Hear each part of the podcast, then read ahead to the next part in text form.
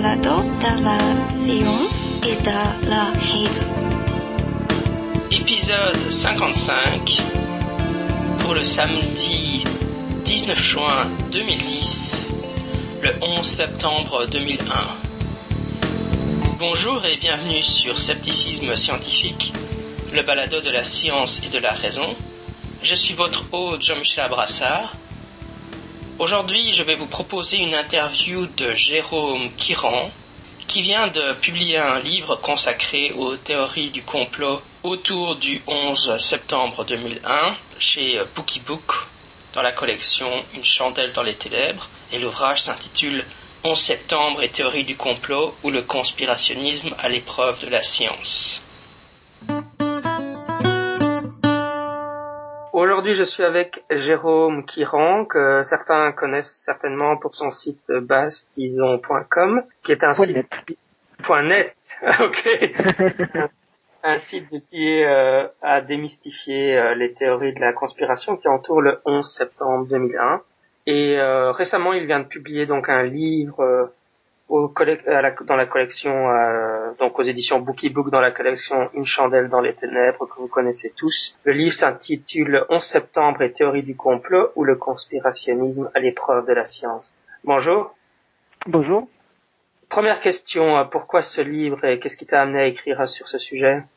Bon, c'est une euh, longue histoire. Je disais que ça fait déjà euh, 18 mois que je suis sur ce dossier. C'est quelque chose qui a commencé parce que, euh, bon, j'étais sur les forums de discussion sur Internet, euh, que ce soit sur Arrêt sur Image ou d'autres d'autres forums, et je me suis aperçu qu'il y avait beaucoup de gens qui se posaient des questions sur ce sujet-là, du point de vue technique, pour comment est-ce que les tours du World Center sont tombées. euh, euh, il y avait beaucoup de théories qui fleurissaient euh, sur Internet, et les gens euh, ne savaient pas trop euh, comment euh, faire la part du, du vrai et du faux dans, dans tout cela.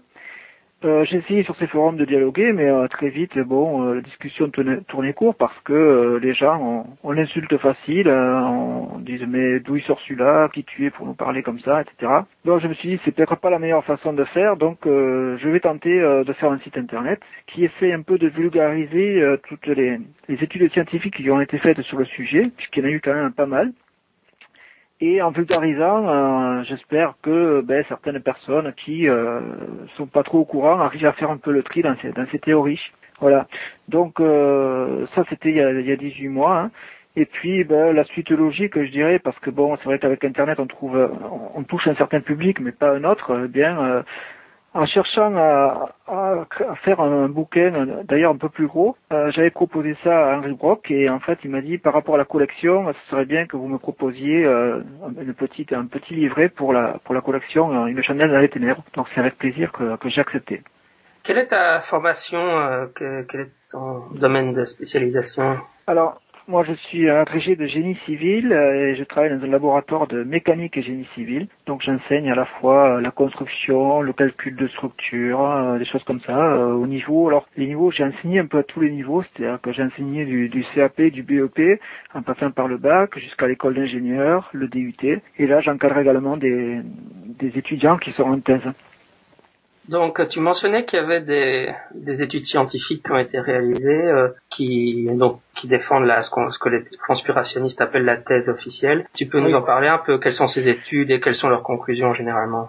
Alors là, il faut, je crois, déjà mettre les choses un petit peu au point, c'est-à-dire que moi, je défends pas la, la, la- la version officielle. Je défends euh, la version euh, scientifique qui a été euh, produite par un paquet d'experts du, domaine. hein. Ces experts, ils ont travaillé hors soi pour des organismes américains tels que la FIMA ou le NIST. Et puis il y a eu aussi pas mal de, scientifiques indépendants qui ont produit des études dans des, dans des revues scientifiques avec des articles, un comité de lecture.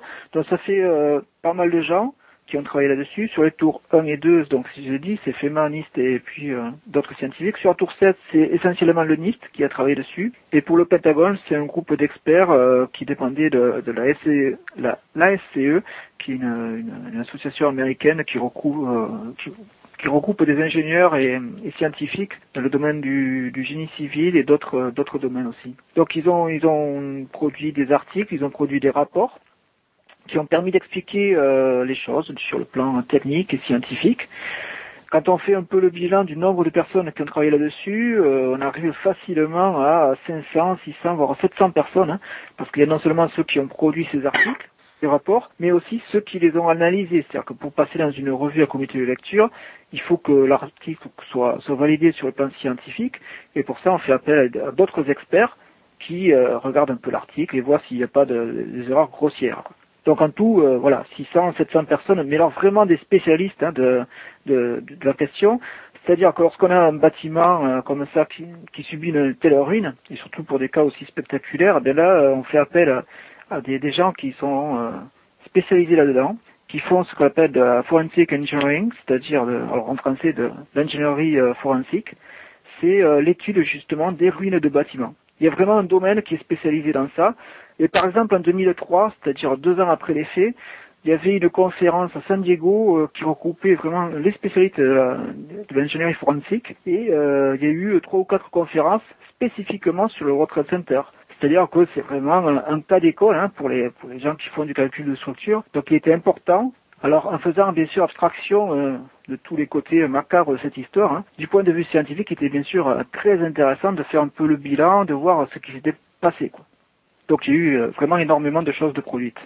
Mais bon, quand, quand, on est sur le net, on voit bien que, et puis dans les médias, on, ils couvrent quand même les, thèses conspirationnistes. Alors, euh, bon, pourquoi, euh, d'après toi, les, les, thèses conspirationnistes ont-elles tendance à être aussi populaires, quoi, avoir autant de fans? Ben, disons que c'est vrai que ces images, ont, ces images ont quand même marqué l'esprit, hein. non seulement des, des, ingénieurs et des scientifiques, ça je l'ai dit, mais bien sûr pour les personnes qui ont vu ça en direct à la télé.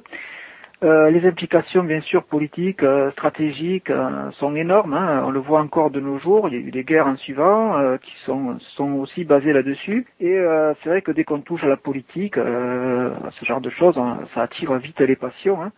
Et on peut dire que, on peut voir d'ailleurs qu'aux États-Unis, il y a beaucoup de gens qui se sont regroupés en il y a eu, il y a eu des architectes et ingénieurs, vous avez eu des, des, des, pompiers, vous avez eu des scientifiques, des pilotes, il y a eu, je crois, des avocats. Chaque fois, c'est euh, des avocats pour la vérité sur le 11 septembre. Vous avez des journalistes sur les, euh, la vérité pour la vérité sur le 11 septembre. Vous avez même des, euh, des, des, personnes qui travaillent dans le domaine médical. Vous avez donc les infirmiers pour pour le 11 septembre ou encore les, les religieux pour le 11 septembre. Enfin, il y a tout un tas d'associations comme ça qui ont été créées on peut penser que bientôt il y aura les charcutiers, euh, et les boulangers, euh, pâtissiers pour la vérité sur le 11 septembre. Donc il y a plein d'associations comme ça qui sont créées, dont certains doivent euh, font des conférences, ils se promènent à travers le monde pour essayer justement de, de propager leur, leurs idées alternatives, je dirais, que souvent on appelle conspirationnistes, puisque leur idée c'est que eh bien euh, tout ce que euh, tout ce qui a été produit par les scientifiques sur euh, ces questions-là, c'est n'importe quoi. les tours ne sont pas tombés du fait du feu et des avions, mais c'est des explosifs qui ont été placés à l'intérieur au Pentagone, il n'y a pas eu d'avion, etc., etc., etc. Et donc ces gens-là défendent ça, ils font un lobbying incessant auprès des médias et sur Internet, hein, euh, avec toutes ces associations. Et euh, forcément, euh, vu le nombre, ben, ça commence, à, ça commence, ça continue à grossir, je dirais. Hein, et c'est vrai que les choses sont tellement bien présentées que ça peut marcher chez quelqu'un qui n'a pas, qui n'est pas trop averti, quoi, qui, qui découvre ça, c'est bien ficelé et on a tendance effectivement à y croire. Mais bon quand on est spécialiste du domaine, ça ne peut pas, ça peut pas marcher, quoi. Ça peut pas marcher. Oui, récemment, il y a eu cette histoire de pétition, donc avec Richard Gage et 1200 euh, personnes qui l'ont signé, donc des architectes, des ingénieurs. Euh, ben, qu'est-ce que tu en penses de cette pétition? Ben, alors justement, alors, architecte et ingénieur, c'est justement une de ces associations. Hein, et donc, euh, Richard Gage, c'est un Américain, un architecte de son État, qui a proposé une pétition où il a demandé à des architectes et des ingénieurs de toute la planète de, signer sa pétition. Ils en sont maintenant à plus de 1200. Et euh, cette pétition demande la réouverture de l'enquête. Alors, quelle enquête euh, Apparemment, c'est l'enquête technique hein, qui va la réouvrir, puisque ils sont architectes et ingénieurs. Et là, euh, là, on peut dire qu'il y a une, une, énorme supercherie, parce que du point de vue de la construction des bâtiments, il faut bien comprendre quel est le rôle des architectes et des ingénieurs. Euh, c'est sûr qu'architecte ingénieur, ça fait bien, ce sont des gens qui travaillent à Bac plus 5, mais en l'occurrence, pour ce qui nous intéresse, c'est-à-dire la ruine de structure, ils sont absolument incompétents, je dis bien incompétents, pour euh, apporter euh, une explication ou une expertise. Ce n'est pas ces, personnes qui sont appelés lorsqu'on a la ruine, une ruine de telle importance. Il faut être clair là-dessus. Il faut d'abord savoir que les architectes, qui représentent à peu près un tiers des 1200 qui ont signé, ce sont pas eux qui font la descente, ce qu'on appelle la descente des charges, hein, c'est-à-dire le calcul euh, des charges qui vont transiter dans le bâtiment et après le dimensionnement des matériaux. L'architecte ne fait pas ça. L'architecte, il donne l'enveloppe d'un bâtiment, il fait la répartition des pièces, etc. Il donne sa forme globale, il prévoit grossièrement euh, la descente de charge, et ensuite, c'est les, les, bureaux d'études d'ingénieurs qui sont spécialisés dans le calcul qui vont dimensionner les matériaux. Donc, pour l'anecdote, même dans, la, pétition euh, de, Richard Gage, euh, il y a des, architectes de l'intérieur qui sont autorisés à, signer. L'architecte de l'intérieur, qu'est-ce qu'il va bien savoir au calcul de structure? On se pose vraiment la question. Et ensuite, bon, ça c'est pour la partie architecte. Ensuite, pour les ingénieurs, sur les 1200, donc je l'ai dit, c'est à peu près les deux tiers, donc 800.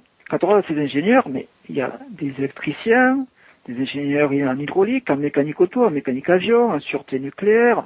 C'est vraiment la tour de Babel de l'ingénierie, quoi. C'est euh, vraiment n'importe quoi. Euh, je vais prendre un exemple. C'est dans les ingénieurs, c'est comme dans les journalistes, vous avez des gens qui sont spécialisés dans certains domaines. Vous n'allez pas demander à un journaliste qui fait, euh, qui est spécialisé euh, dans, le football, d'aller vous commenter euh, le, dernier, conflit qui a eu lieu en Géorgie ou je sais pas où entre deux, peuples tribaux en Afrique, quoi. Donc, faut, faut un peu remettre les choses à leur place, c'est que ces ingénieurs-là, il y en a 95% je dis bien 95%, c'est-à-dire que je les ai comptés, il y en a 95% qui n'ont rien à voir avec le calcul de structure. Donc qui n'ont euh, aucune expertise pour, partir, pour parler de ce genre de choses. Alors il reste effectivement dans le lot une petite cinquantaine, je dis bien une petite cinquantaine euh, d'ingénieurs qui eux font du calcul de structure. Alors déjà donc on passe de 1200 à 50. Hein. Il faut être clair là-dessus. Ensuite c'est 50. Ce sont des ingénieurs qui font du calcul de structure. Qu'est-ce que fait un, ingénieur en calcul de structure? À partir des plans de l'architecte, il fait la descente de charge, il regarde quelles sont donc les forces qui transitent dans les éléments et en fonction de ça, il dimensionne.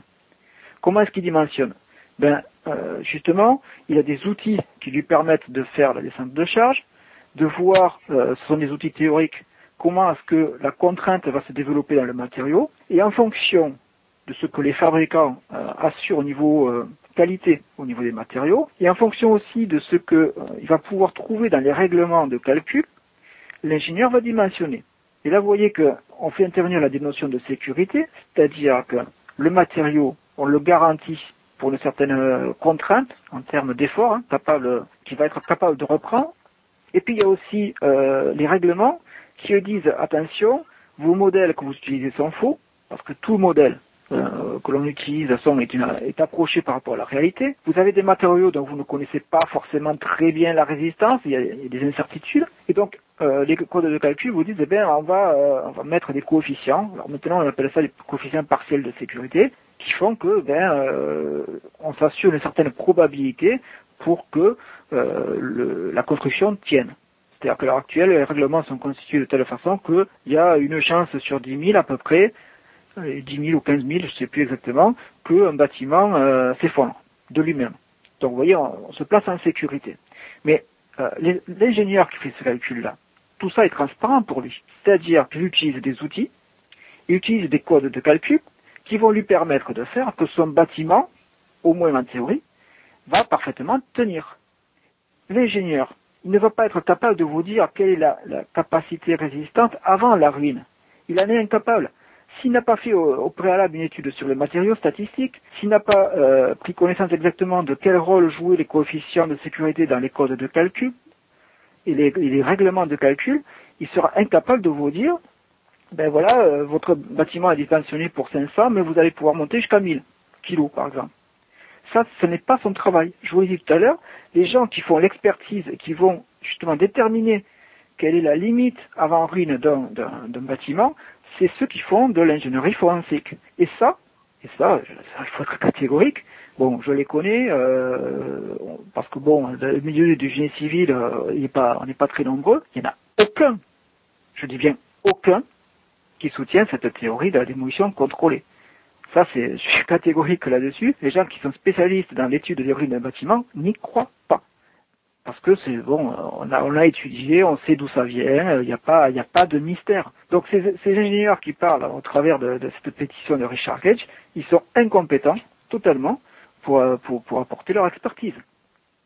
De ce que je raconte, il n'y a pas de notion de, de valeur entre chacun. Hein. Il n'y a pas, a pas un qui est bon par rapport à l'autre. Non, chacun son métier. Il y a des architectes, il y a des ingénieurs, il y a les scientifiques. Les architectes et les ingénieurs, j'ai expliqué quel était euh, leur, métier. Le scientifique, c'est lui qui va produire à la fois les, les, aspects théoriques pour permettre le calcul et les aspects euh, réglementaires au travers des codes de calcul. Et c'est vraiment ces scientifiques-là qui vont être capables de, voir où est-ce que le, le, le, modèle a péché, hein, où est-ce que euh, il y a eu un problème qui a fait que le bâtiment s'est effondré. Mais c'est uniquement cela. Alors tout ce qui est vendu en bouquin, DVD, c'est du vent. Bah, disons que euh, bon, euh, parmi justement les ingénieurs là, de chez Gage là, qui, ont, qui ont signé, il y en a certains qui, qui ont essayé de proposer euh, des théories justement relatives à la démolition contrôlée, qui ont essayé de faire des articles. Mais bon, je vous ai dit, hein, j'ai enseigné du CAP jusqu'à l'école d'ingénieur. bon, je connais la valeur des choses. Hein. et en plus, en tant que scientifique, je produis des articles scientifiques et on m'en confie aussi pour que je les évalue pour des revues scientifiques, donc à comité de lecture je connais un petit peu la valeur de ces choses-là. Les articles qui ont été produits par les, par les ingénieurs de la, de la pétition Gage, ils sont d'un niveau affligeant. C'est-à-dire que euh, moi j'enseigne en IUT, donc je l'ai dit en école d'ingénieur, ce qui a été produit, euh, c'est d'un niveau qui n'est même pas du niveau d'un DUT, c'est-à-dire un bac plus 2. Quoi. C'est même pas un niveau d'ingénieur, je parle même pas d'un ingénieur, c'est même pas un niveau bac plus 2, parce que ce ne sont pas des spécialistes, ils ont écrit des énormités. Je vais pas rentrer dans les détails, surtout au téléphone, hein, c'est pas, ça serait trop difficile. Je vais l'expliquer un petit peu sur mon site, hein. euh, mais c'est, c'est les erreurs qui sont commises, c'est pas, c'est pas un plus 1 est égal à 3. C'est un plus 1 est égal à 10, c'est égal à 15, c'est égal à 30. On est dans des ordres de grandeur hallucinants. C'est-à-dire que ces gens-là, il faut surtout pas leur confier le calcul d'un bâtiment même pas d'un hangar agricole, hein. Ce serait pas sympa pour les pauvres bêtes, quoi. Hein. Donc, faut pas... Non, mais c'est, vraiment hallucinant ce qui a été écrit. Mais bon, euh, mais c'est compréhensible, ils sont pas spécialistes. Mais ce qui est grave, c'est que au lieu de se tourner vers des vrais spécialistes, ils continuent à, diffuser ces papiers-là qui ne valent rien. Et c'est en ça que je dis que Gage, c'est pas quelque part, c'est, pas scientifique, enfin, c'est pas euh, intellectuellement, c'est malhonnête de continuer à diffuser ces articles-là alors qu'ils sont d'une étude scientifique extraordinaire, quoi. Ça ne vaut rien. Ça ne vaut absolument rien. Si c'était limité à ça, encore au niveau des, du calcul de structure, mais après euh, il y a eu d'autres tentatives. Hein. Euh, vous avez eu, euh, vous avez eu aussi l'association des pilotes qui a essayé de dire que le, le, trajet, par enfin plutôt la trajectoire du Boeing qui s'est craché dans le Pentagone était impossible à réaliser. Alors là aussi, les calculs qui ont été proposés, ils n'étaient pas tristes. Hein. C'est-à-dire que c'était des pilotes, déjà ils ont commencé par se planter entre nord, le nord géographique et le nord magnétique. Euh, ils ont fait des calculs de facteur de charge sur l'avion, alors que ça, le facteur de charge d'un avion, c'est son accélération, hein, en fonction du rayon de courbure, euh, etc., et de sa vitesse. Euh, ça se fait, c'était être un niveau de, terminal, quoi, pas plus. Bon, il s'est planté, il a, proposé des facteurs de charge de 20, 30, 2000, alors que ces facteurs de charge, ils sont connus, ils, allaient de 1 à 2 maximum, hein, c'était d'ailleurs dans la boîte noire qui a été retrouvée. Bon, à chaque fois, on a des gens qui, qui proposent des trucs assez, euh, assez étonnants, quoi, sur le plan scientifique. Qui y a-t-il eu d'autre? Ah oui, on a eu aussi, euh, alors comment ça marchait pas sur le plan de la mécanique des structures ou pour l'avion, euh, il y en a eu aussi qui ont recherché des traces d'explosifs dans, dans les poussières du World Trade Center.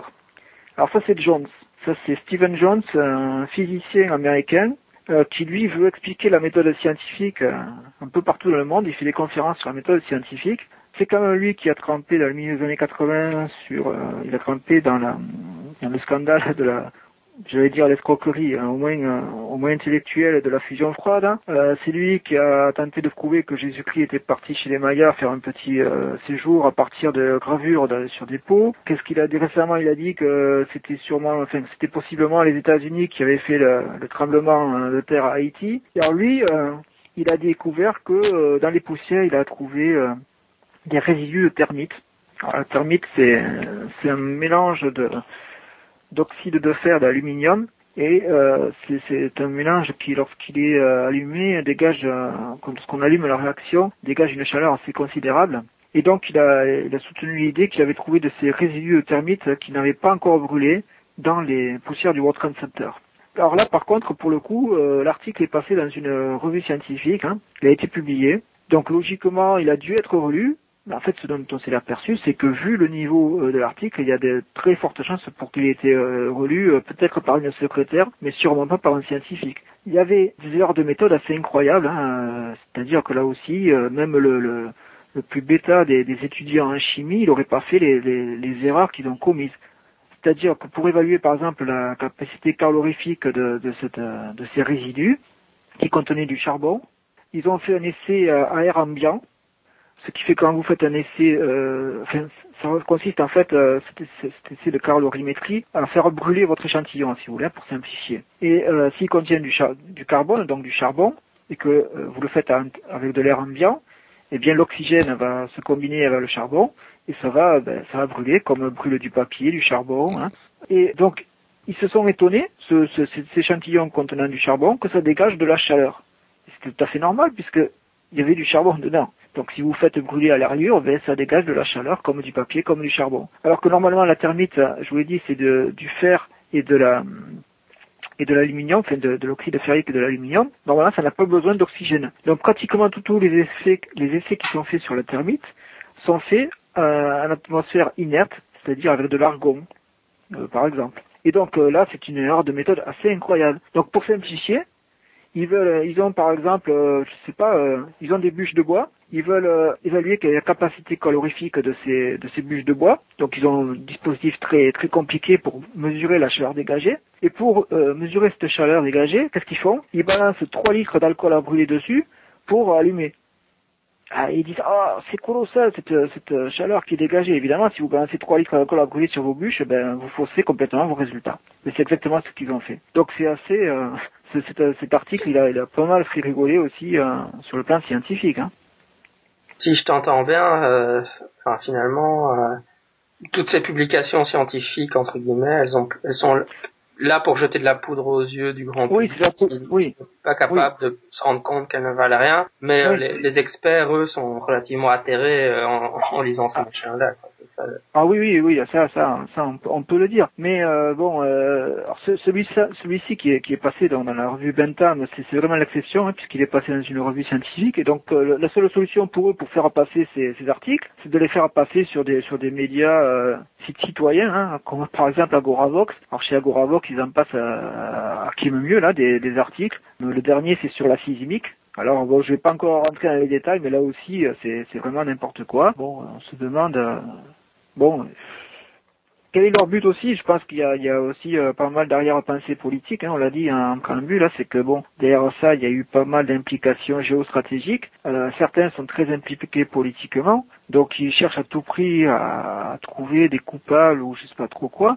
Mais du point de vue scientifique, c'est clair que ça ne tient pas la route. Hein, c'est clair. Est-ce que tu penses que c'est parce qu'ils ont tendance à, à partir de la conclusion, qu'ils sont déjà convaincus que qu'il y a vraiment une conspiration et puis ils essayent de ils partent de la conclusion et ils essayent de trouver des éléments. Oui, voilà. on essaye de, de, monter tout un tout un château de cartes, hein, qui mais les fondations hein, sont euh, n'y sont pas quoi. Il n'y a, pas de, fond, de fondement scientifique dans, dans, dans, ce qui est proposé. Euh, par exemple, je sais pas sur la, il y a, il y a plein d'exemples hein, qui, qui sont complètement contradictoires. Euh, par exemple sur la, la la boîte noire du Pentagone. Au Pentagone, il y a une boîte noire qui a été retrouvée. Alors il se trouve qu'elle a été mise à disposition, que des, justement les pilotes Ford Force aux États-Unis, ils ont tenté de décrypter cette boîte noire et ils sont arrivés à la conclusion que le, la trajectoire était impossible. Bon, il y a deux, deux solutions. Soit cette boîte noire elle est juste, c'est-à-dire c'est une vraie boîte noire, soit elle a été créée de toutes pièces. Si c'est la vraie boîte noire du, du de l'avion, il n'y a aucun problème, euh, on n'en parle même plus. Si elle est fausse, c'est-à-dire qu'elle a été euh, créée de toutes pièces, alors si elle a été créée de toutes pièces, comment se fait-il que les gens qui, ont créé cette boîte noire, ils aient mis une trajectoire soi-disant impossible? Non mais euh, on, est en train de monter le plus grand complot de l'histoire, avec je ne sais pas combien de gens impliqués là-dedans, c'est-à-dire les scientifiques de Nice, de la FIMA, euh, tous les calculateurs du monde en calcul de structure, euh, les journalistes, les médias, les, les pompiers, tout le monde est dans le coup. Et puis au final, le gars qui est en charge de, de mettre une, trajectoire bidonne à la boîte noire, il fait n'importe quoi. Mais du point de vue logique, ça tient pas la route, ça tient pas la route, c'est n'importe quoi. Il n'y a aucune logique là-dedans, c'est démentiel quoi au niveau, parce que je suppose qu'il y a beaucoup d'auditeurs qui se posent des questions à ce niveau-là, mais au niveau de la théorie donc des explosifs, euh, est-ce que tu parlais de l'effondrement Enfin, c'est toujours les, idées selon laquelle euh, un, immeuble ne pourrait pas s'effondrer. Enfin, si on regarde la vidéo, on voit que. Oui. Tu peux développer un peu sur ça Oui, alors, ce, ce, sur quoi il, bloque un peu, c'est vrai, c'est à la fois euh, la chute à, peu près symétrique des tours, qui a été assez rapide aussi, mais euh, pour bien comprendre ça, faut, il faut rentrer dans les détails et regarder un petit peu la constitution de ces tours. Et là, euh, on s'aperçoit de quoi? C'est que, je vais parler d'abord des tours jumelles, puisque bon, c'était les deux premières à s'effondrer, et puis la troisième tour, qui elle aussi a, beaucoup fait couler d'encre. Alors les, tours jumelles. Alors du point de vue de la structure, c'était excessivement simple ces tours. C'est-à-dire que vous aviez de, de, grandes colonnes qui montaient de haut en bas, et puis les, planchers étaient suspendus à, à, ces, à ces colonnes, à ces poteaux, hein, et bien évidemment, comme les planchers étaient indépendants les uns des autres, ils n'étaient destinés à reprendre que leur propre poids. Ils reprenaient leur propre poids avec bien sûr les facteurs, les coefficients de sécurité euh, qu'on pouvait y attacher dessus, ce qui fait que euh, grossièrement ils étaient capables de reprendre deux à trois fois leur poids, à peu près. Lorsque vous avez euh, le, le, feu qui s'est développé donc euh, dans les étages, la, capacité euh, portante de l'acier qui a été fortement réduite parce que euh, c'est un peu comme un carambar, l'acier, quand vous le chauffez, il va perdre ses, caractéristiques mécaniques. Donc à un moment donné, c'est tout un étage qui a cédé. Et quand ça a cédé, c'est 15 étages pour la tour 1 à peu près, et une trentaine d'étages pour la tour 2 qui se sont mis en mouvement. C'est du point de vue du poids qui a été ainsi déplacé, c'est quand même énorme. Et comment est-ce qu'ils ont pu, euh, comment est-ce que ces éléments auraient pu être euh, arrêtés? Ben, qui c'est qui portait le plus gros du poids Je l'ai dit, c'est pas les planchers, c'était les colonnes. Donc les colonnes étaient parfaitement droites de haut en bas, mais à partir du moment où l'effondrement s'est amorcé, cette belle descente de charge parfaitement verticale, elle a été rompue. Donc qui c'est qui pouvait reprendre les charges à part les planchers? Ben, Personne. Il n'y avait aucune chance pour que le 95e étage, là, qui, est en train de s'effondrer, il tombe sur le 94e avec les, poteaux parfaitement alignés. C'est impossible. Donc qui c'est qui a repris le poids? C'est les planchers, juste en dessous. Mais comme eux, ils étaient prévus pour reprendre leur propre poids, ou légèrement un peu plus, quand ils ont pris 15 étages dessus, ils n'ont pas tenu. Donc on a ces étages en dessous, ces planchers qui ont sont rompus. Et on a eu ce fameux, euh, cette fameuse théorie du pancake qui dit que ben, ce sont les, les étages qui sont rompus successivement les uns sur les autres, hein, comme, comme des crêpes, hein. et puis euh, c'est descendu comme ça jusqu'en bas. alors les, les poteaux qui étaient en façade et au cœur, euh, comme ils n'étaient plus tenus par ces planchers, ils n'avaient plus aucune stabilité latérale un petit peu comme un mât qui n'est pas aubané. Hein. Il, ben, si vous le tenez pas par des haubans, hein, quelque chose de très haut, il va, il va basculer. Mais là, c'est pareil. À partir du moment où les, les planchers n'étaient plus là, il n'y avait plus de raison que les, que les poteaux euh, tiennent le coup. Alors, ce qui s'est développé en plus, les planchers tombant les uns sur les autres, comme euh, toute la structure qui était en dessous des incendies était euh, intacte, bien sûr. Donc, quand les planchers sont descendus les uns sur les autres, c'est tout le c'est tout le bâtiment qui s'est retrouvé en pression, un peu comme sur le pompe à vélo. Hein. Au fur et à mesure que ça descendait, il y a la pression à l'intérieur du bâtiment qui augmentait. Et alors, ce qui a beaucoup intrigué, c'est qu'avec cette pression, il y a quelques vitrages qui ont qui ont explosé. Hein. Alors explosé, mais ça ne veut pas dire qu'il y avait des explosifs. Ça veut dire que la pression était telle que, alors sûrement certains qui devaient être un petit peu affaiblis, hein, ben sur sur la hauteur de, de la tour, il y en avait peut-être euh, quelques-uns qui étaient fendus au préalable. Hein. Donc il n'y avait pas toute la la potentialité de, résistance que d'autres, et bien quelques-uns comme ça ont éclaté. On a vu apparaître de la poussière, de la poussière et de la fumée, parce qu'il faut pas oublier que c'était tout, tout le building, hein, les témoins l'ont dit, hein, qui était en feu, enfin, ou au moins que la fumée a traversé tout le, tout le building. Et donc, on a eu comme ça des jets de matière et de fumée sur les côtés. Et donc là, les conspirationnistes se sont régalés, ils ont dit, ah oui, mais ça, ça ne peut être que des explosifs. Mais non, c'est tout simplement euh, le bâtiment qui était mis en pression. D'ailleurs, ces phénomènes-là, ce qu'on appelle des squibs, hein, on ne les a pas du tout retrouvés sur la tour 7. Alors la tour 7, c'est une troisième tour qui s'effondrait, qui elle n'avait pas été euh, touchée par, un avion. Mais faut pas oublier qu'elle était juste à côté de la tour, euh, la tour nord. Et lorsque cette tour nord s'est effondrée, euh, elle a pris un paquet de débris en travers de, la façade sud, cette tour 7, et il y a un incendie qui s'est développé. Alors c'est vrai que celle-ci donc n'a pas pris d'avion, mais elle a quand même subi des dégâts euh, liés aux chutes de débris. Et en plus, donc, il y a un incendie qui s'est développé. Et cet incendie, il a duré 7 heures. Alors là aussi, il faut expliquer quelque chose, c'est que quand on fait un bâtiment, on fait un calcul pour une tenue au feu qui, dans le cas même des buildings, ne dépasse pas 2 à 3 heures. C'est-à-dire qu'on s'assure que euh, pendant un certain nombre de minutes, on va pouvoir évacuer les gens. Alors pour les buildings, comme c'est très haut, ben on compte 2 à 3 heures hein, maximum. Et puis ben voilà, et puis euh, on arrête là le calcul. Voilà, on va pas demander à ce que euh, à ce que le, bâtiment tienne enfin, 10, 15 ou 20 heures, ça ne servirait à rien. Ou alors on ferait des blocos hein, avec des poutres et des, des protections qui laisseraient plus d'espace pour vivre. Donc ce bâtiment a été exposé pendant 7 heures. Donc comme il était calculé pour 2 à 3 heures, il n'a rien d'extraordinaire au fait qu'il se soit effondré. Alors ça, c'est ce que les conspirationnistes ne veulent pas comprendre, hein, c'est que, bon, c'est comme ça, quand on fait un calcul, c'est 2 à 3 heures de, de, tenue au feu, et le fait qu'il ait tenu 7 heures, ben, c'est déjà pas mal, et ça prouve que les ingénieurs qui ont fait leur boulot euh, l'ont pas trop mal fait. Alors, ce qui est mis euh, en contrepoids à ça, certains le disent, c'est que oui, mais il y a eu des incendies dans d'autres buildings, et ils ne se sont pas effondrés. Alors c'est vrai, il y en a. Euh, alors déjà, il faut comparer des choses comparables. C'est-à-dire que, euh, je l'ai peut-être pas précisé, mais euh, que ce soit les tours jumelles ou la tour 7, la structure était une structure d'acier. Et l'acier, c'est un matériau qui résiste très mal à, la chaleur, je l'ai expliqué, comme le carambar que, que l'on tient dans la main. Donc, ces bâtiments étaient d'acier, donc il faut, si on veut comparer les choses, il faut prendre des, buildings qui sont aussi à structure d'acier. Et puis, il faut bien comprendre aussi que quand on construit des buildings comme ceci, ce sont de vrais Formule 1. Hein. C'est pas, c'est-à-dire qu'il n'y en a pas deux qui sont identiques. Hein, quand il y a eu l'accident d'Ayrton Senna avec sa, Renault, je sais plus si c'était Renault ou autre chose, on a expertisé sa voiture à lui. On n'a pas expertisé la Ferrari ou la Williams, j'en sais rien. Donc c'est très difficile de comparer deux buildings, leur comportement au feu, parce que les structures sont totalement différentes. Et en particulier pour la tour 7, qui avait été, qui déjà est de forme trapézoïdale, était de forme trapézoïdale, ce qui très rare, hein, euh, on voit rarement ce genre de, de forme, hein, parce que ça complique déjà justement le report des charges. Et en plus, pour celle-ci, il y avait euh, en dessous un bâtiment qui avait été construit au préalable dans à la fin des années 60, et dont ce building avait été euh, érigé au-dessus de ce bâtiment existant. Alors sa forme trapézoïdale plus euh, le building qui avait juste en dessous, il a fallu faire un savant report de charge avec euh, des poutres dans tous les sens, des portiques qui permettaient de transmettre les charges à des fondations euh, au préalable qui avaient été faites, mais entre-temps la, la, forme a changé. Donc tout ça était vraiment du point de vue de la structure dans tous les sens. Et c'est un des éléments qui a joué en défaveur de la structure, de la stabilité du, de la structure, hein, puisque en fait c'est la dilatation thermique certains éléments qui étaient très longs.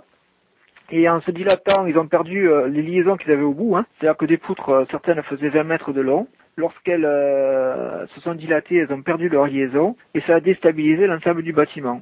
Alors dans un premier temps, c'est ce que aussi soigneusement caché hein, par les conspirationnistes, c'est que il y a eu un effondrement interne préalable euh, ça, ça a été attesté par les par les vidéos où on a vu euh, la partie une partie en toiture terrasse qui s'est effondrée. Donc ça, c'est ça, ça, prouve qu'il y a eu un effondrement à l'intérieur du bâtiment. Et avec cet effondrement et cette perte en fait de stabilisation, hein, comme je l'ai dit tout à l'heure, hein, euh, façades elles tenaient parce qu'elles étaient tenues aussi par les planchers. Lorsque l'effondrement interne s'est produit, ces façades n'étaient plus tenues. Et donc, c'était comme une coquille vide. Comme euh, comme une bouteille de une canette de bière ou de coca que sur laquelle vous vous tant qu'elle est pleine il n'y a pas de problème vous pouvez monter dessus. Et puis si vous la videz eh bien il suffit d'une toute petite impulsion sur le côté si vous mettez votre poids dessus et c'est l'ensemble de la canette qui s'écrase. Mais là c'est un peu pareil. Euh, une fois que la, façade avait perdu sa stabilisation interne, eh bien, elle s'est effondrée sur elle-même. Alors, très rapidement, Effectivement, ça aussi, ça a beaucoup fait jaser parce que la vitesse de chute a été très rapide. Euh, ils ont comparé ça à la vitesse de la chute libre. c'est-à-dire que pour que euh, pour qu'un élément tombe à la vitesse de la chute libre, il faut qu'il n'y ait plus de résistance, d'accord? Vous lâchez une pomme, s'il n'y a pas de résistance, elle tombe à la vitesse qu'on appelle de la chute libre. Et effectivement, il y a une portion de cette euh, chute de la façade de la tour 7 qui a été à la, suivant l'accélération de la chute libre. Bon, faut pas non plus en faire tout un fromage parce qu'il faut bien comprendre que si n'y avait pas eu il n'y avait pas de structure interne, ben c'est comme un bas, mât qui tomberait, hein, je l'ai dit. Les seuls, euh, les seuls endroits où on peut en fait freiner la chute c'est par la déformation des matériaux. Et dans ces cas-là, ben, il y a potentiellement la formation de rotules plastiques, mais pas forcément.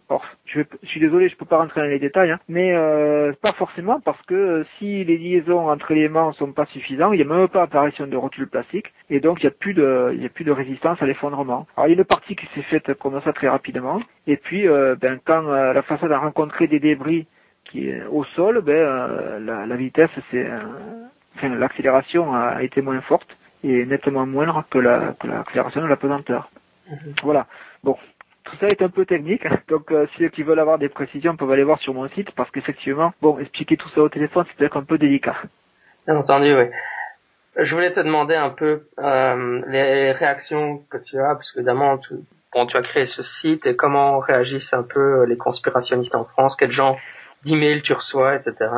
Alors bon, il y a, y a, un peu de, petit peu de tout. Je dirais que bon, il y a des gens qui, qui m'écrivent pour me remercier, euh, bon, qui, qui, alors, parce que bon, je l'ai fait surtout pour, pour les gens qui cherchent à savoir, parce que j'ai bien compris que les gens qui, euh, qui sont chez Reopen ou d'autres, eux, ils savent, hein il n'y a aucun doute là-dessus. Donc euh, bon, je dirais que là c'est un pure perte. Moi j'ai dit que c'est pas c'est pas avec ce site-là que je vais faire changer de bord certains qui, qui sont à, fond là-dedans. Euh, par contre, je leur ai proposé maintes fois, je, l'ai écrit sur mon site, je suis allé les voir pendant la projection du, du film Zéro à Montpellier. Je leur ai dit mais venez, venez discuter dans les labos. Ça évitera de s'insulter sur Internet. Venez, venez nous voir. Moi ou un autre, parce que si ma compagnie leur, leur DT, ils peuvent peut-être trouver des collègues. Hein. Je suis sûr des, des gens qui font du calcul de structure en, France, il y, il y en monde euh, vous avez euh, le président de la UGC, c'est l'association universitaire de génie civil, qui est justement spécialiste du risque. Hein. C'était mon prof quand j'étais à Normal Sup, hein. c'était lui qui me faisait le cours de sécurité des structures hein, et de risque. Il est actuellement président de l'association universitaire française de génie civil. Euh, il a sorti un bouquin de en trois volumes, donc il doit avoir en tout près de près de 1000 pages sur la sécurité des structures. Et le préambule de ce bouquin, c'est sur les tours du World Trade Center. Hein. Donc si ma compagnie peut, leur plaît pas, ils peuvent aller euh, questionner euh, Denis Place, il n'y a aucun problème. Euh, bon, c'est mais c'est incroyable, il ne, ne s'adresse pas à, des gens compétents, quoi. Il, reste en, vase clos là, voilà, on, s'auto-référence, hein. mais moi j'attends qu'ils viennent pour discuter calmement, on pourra expliquer quelques notions fondamentales, qu'elles ils passent complètement à côté bien sûr. Tu viens de publier ce livre aussi. Euh, est-ce que tu as d'autres projets euh, Sur quoi tu as envie de travailler dans le futur euh, Alors là, là pour ce qui est de, du 11 ans, je crois que j'ai fait le tour personnellement. Parce que qu'au début, je l'ai dit, hein, c'était un projet que j'avais qui était un peu plus gros. Quand Reebok m'a proposé de faire ce petit livret, ben, je crois que par rapport à la collection qui, qui est proposée, qui, que je trouve vraiment d'excellente qualité, c'était une proposition que je ne pouvais pas refuser. Mais j'ai bien envie de, de, publier un bouquin un peu plus gros, parce que bon, certaines notions n'ont pas été abordées. Il y a même, là, j'en ai pas parlé, il y a eu les délits d'initiés aussi, ça aussi, c'était assez fantasque. Donc, euh, il y a vraiment énormément de choses que j'ai pas pu dire dans ce, dans ce livret. Donc, je vais voir, je vais essayer peut-être de trouver un éditeur qui permette de, qui me permette de faire un, ouvrage un peu plus conséquent. Mais bon, moi, je viens aussi un petit peu prendre du recul là-dessus, parce que j'ai fait le tour de la question. J'ai proposé de venir euh, aux gens, bon, s'ils veulent pas venir, moi je peux pas les obliger, hein, mais bon, euh, je vais euh, quand même. Alors j'ai arrêté plus ou moins les mises à jour sur sur mon site. Hein. Voilà, je fais que que des news. Hein. Il y aura pas de mise à jour sur le plan technique. J'ai vraiment abordé à peu près tous les sujets, donc je vois pas ce que je pourrais rajouter de plus. Il y aura peut-être sur le deuxième livre, mais je je vais passer la main à d'autres. Hein. Je crois que bon, il faut aussi que d'autres prennent position je crois que ma voix, tout ça, c'est pas Kiran qui va qui va arrêter le milieu les théories conspirationnistes, quoi. C'est c'est complètement illusoire. Donc euh, bon, on verra. Il y aura peut-être d'autres personnes qui, je souhaite qu'il y ait d'autres personnes qui prennent qui prennent la parole. Mais en même temps, je comprends très bien les collègues qui veulent pas trop se mouiller pour après recevoir une bordée d'injures par par internet. Hein. Même sur le mail professionnel, j'en reçois. Donc vous voyez, c'est par certains moments, c'est un peu c'est un peu bizarre quoi comme situation. Alors, on est scientifique, moi je, je n'ai abordé ces points-là que sur le plan technique. Hein. Je, justement, hein, on peut me dire que ce sont des unités ou des aborigènes qui ont détourné les avions, ça ne changera rien au problème. Hein. Euh, mais pour moi, euh, du point de vue technique, euh, on, sait parfaitement ce qui s'est passé. Merci beaucoup d'être venu sur le balado pour nous parler de ce sujet. Merci à toi. Want to stay abreast of the latest from Skeptic Magazine and the Skeptic Society? Want cutting edge skeptical articles delivered straight to your inbox every week? Then subscribe to eSkeptic, the free electronic newsletter of the Skeptic Society. Visit skeptic.com to sign up. Nous voici arrivés à la fin de cet épisode. Je vous rappelle qu'il existe sur Facebook une page consacrée au balado, donc pour les fans, et je vous invite à nous y rejoindre. J'y mets régulièrement des liens consacrés au scepticisme scientifique. Je voudrais aussi signaler, certaines personnes euh, demandent à être mon ami sur Facebook et euh, ma page personnelle, euh, bah, elle est plutôt dédiée à ma famille donc et à mes communications vraiment privées avec mes proches. Donc si vous êtes sur Facebook et que vous aimez le balado, je, je préfère que vous nous rejoigniez sur la page des fans du balado plutôt que demander à être mon ami sur ma page personnelle. J'ai tendance à, plutôt limiter le nombre d'amis sur cette page personnelle afin de garantir un peu euh, un minimum de confidentialité. Puis bon, je crois que la, la page des, fans est là pour ça en fait, simplement. Voilà, c'était euh, Scepticisme scientifique, le balado de la science et de la raison. D'ici là, la semaine prochaine, sceptiquement vôtre. The scientist, she falls asleep.